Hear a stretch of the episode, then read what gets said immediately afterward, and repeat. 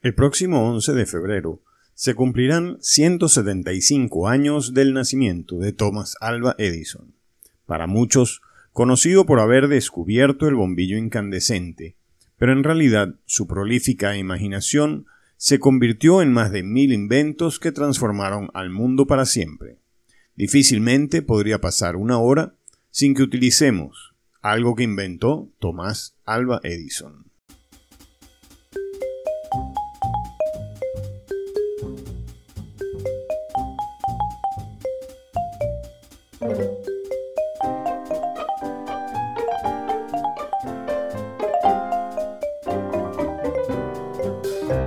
Edison sería el séptimo y último hijo de Samuel Edison y Nancy Elliot Edison.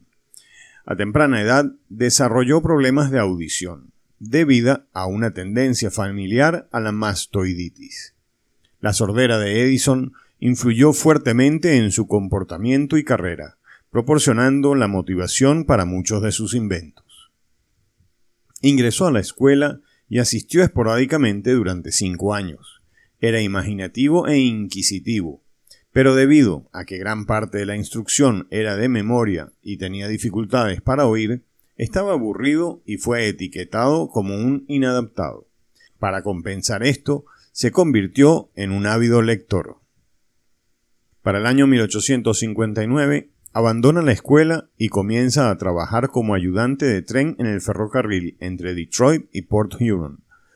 Cuatro años antes, Michigan Central había iniciado la aplicación comercial del telégrafo, usándolo para controlar el movimiento de sus trenes, y Edison aprovechó la oportunidad de aprender telegrafía.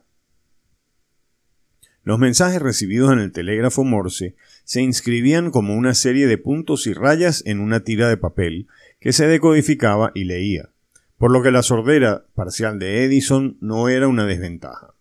Sin embargo, los receptores cambiaron a una tecla de sonido, debiendo leer los mensajes con los clics.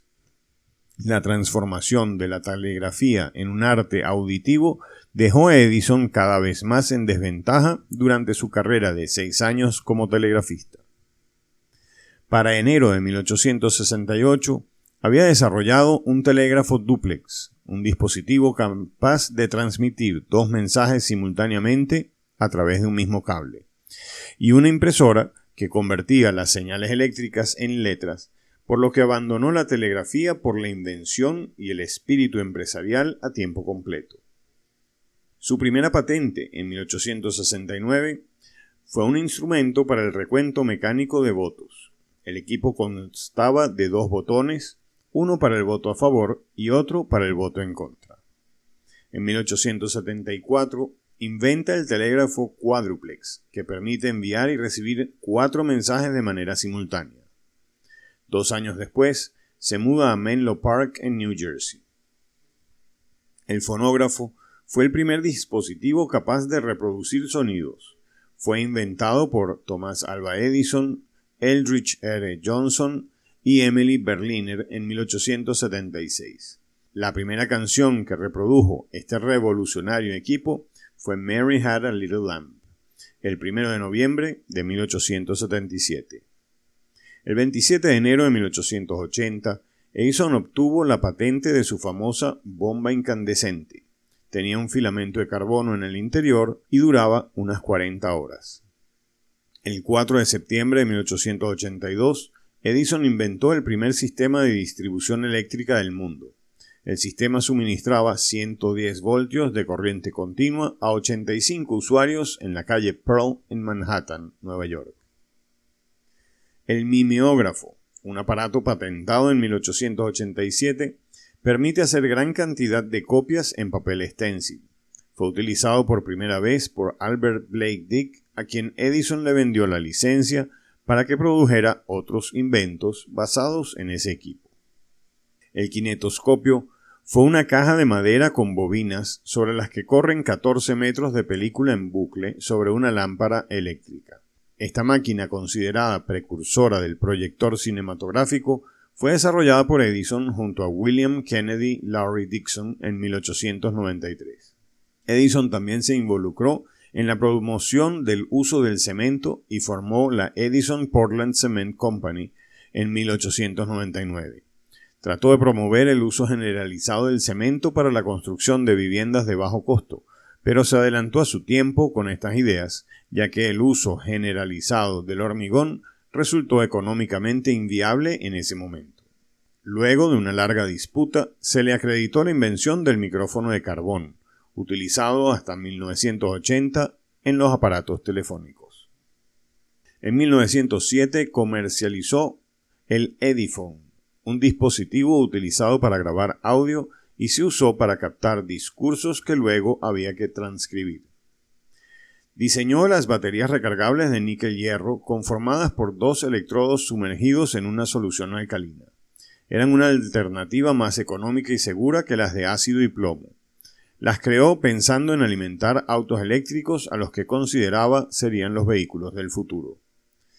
La batería de níquel-hierro creada por Edison se utilizó a comienzos del siglo XX para el desarrollo de vehículos autónomos de las compañías Baker y Detroit Electric, y en 1913 Ford creó un primer prototipo eléctrico en la planta que tenía en Highland Park. En 1913, Edison experimentó sincronizando el sonido con la película. Su laboratorio desarrolló un kinetófono, que sincronizaba el sonido de un cilindro del fonógrafo con la imagen en una pantalla. Aunque esto inicialmente despertó interés, el sistema estaba lejos de ser perfecto y desapareció en 1915. En 1918, Edison terminó su participación en el campo cinematográfico.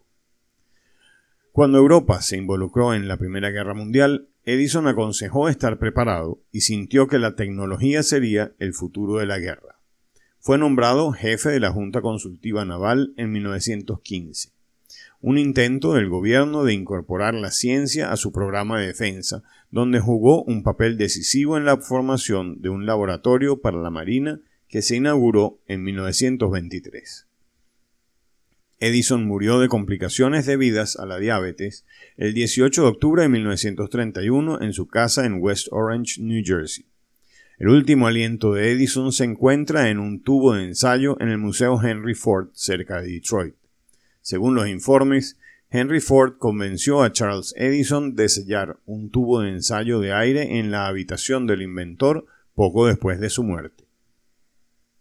Termino con una cita de Edison. Casi todos los hombres que desarrollan una idea la trabajan hasta el punto en que parece imposible y luego se desaniman. Ese no es el lugar para desanimarse. La mayoría de los fracasos de muchas personas se debieron a que no se dieron cuenta de lo cerca que estaban del éxito cuando se dieron por vencidas. Soy Miguel Osers y esta fue la cápsula de la semana.